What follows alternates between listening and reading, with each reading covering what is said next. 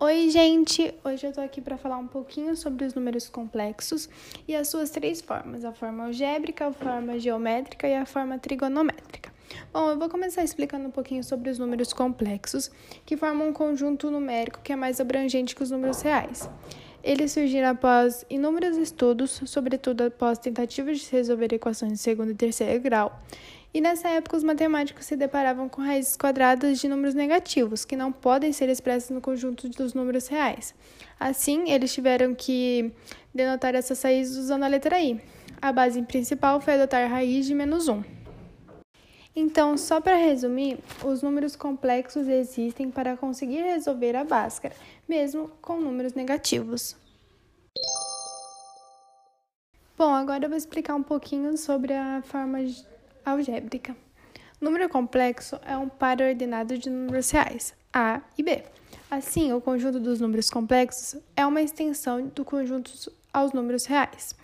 Todo número complexo pode ser escrito da forma A mais BI, chamada de forma algébrica ou forma normal, onde A é chamada de parte real e BI de parte imaginária. Sendo assim, resumidamente, a forma algébrica possui o número real mais o número real vezes i e a fórmula seria Z igual a A mais BI. Dentro da forma algébrica, é importante destacar esses três pontos: a parte real, a parte imaginária e o conjunto de Z. Além disso, há mais um ponto que eu gosto de destacar, que é as potências de i. i, igual, i elevado a zero é igual a 1, i elevado a 1 é igual a i, i elevado a 2 é igual a menos i, i elevado ao cubo igual a menos i, i elevado a 4 igual a 1, i elevado a 5 é igual a i, i elevado a 6 igual a menos 1. Então, vocês podem perceber que tem uma regularidade, que faz com que você consiga descobrir qualquer potência de I. Basta descobrir em, qual, em que linha está. Bom, agora vamos falar um pouquinho da forma geométrica. Os números complexos podem ser representados geometricamente em um plano construído de forma semelhante ao plano cartesiano. Dois eixos perpendiculares que, por sua vez, são retas numéricas. Além disso, essas duas retas encontram-se em, em, suas origens. A diferença entre esse plano e o plano cartesiano é somente interpretação. O eixo x desse plano é chamado de eixo real e o eixo y é chamado de eixo imaginário. Ou seja, é, esse, o plano de Argand de Gauss ele tem dois eixos, que é o, o eixo real e o eixo imaginário, no lugar do, y, do x e do y. E nesse eixo você coloca pontos que representam os números complexos. Essa é a diferença. Bom, sendo assim, partimos para a forma trigonométrica. Na forma trigonométrica, os números complexos também possuem uma forma trigonométrica ou polar, que será demonstrada com base no argumento de z.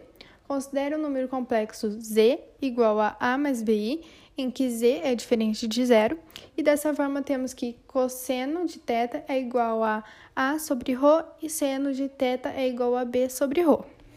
Bom, agora eu vou explicar e resumir um pouquinho dessa forma trigonométrica para vocês. Dentro dela, há dois elementos. O primeiro é o módulo de z, que significa a distância de, do ponto z até a origem, determinada por p. e esse p, ele significa rho, que é uma letra grega. Como que calcula? Através de Pitágoras. p igual a raiz de a ao quadrado mais b ao quadrado.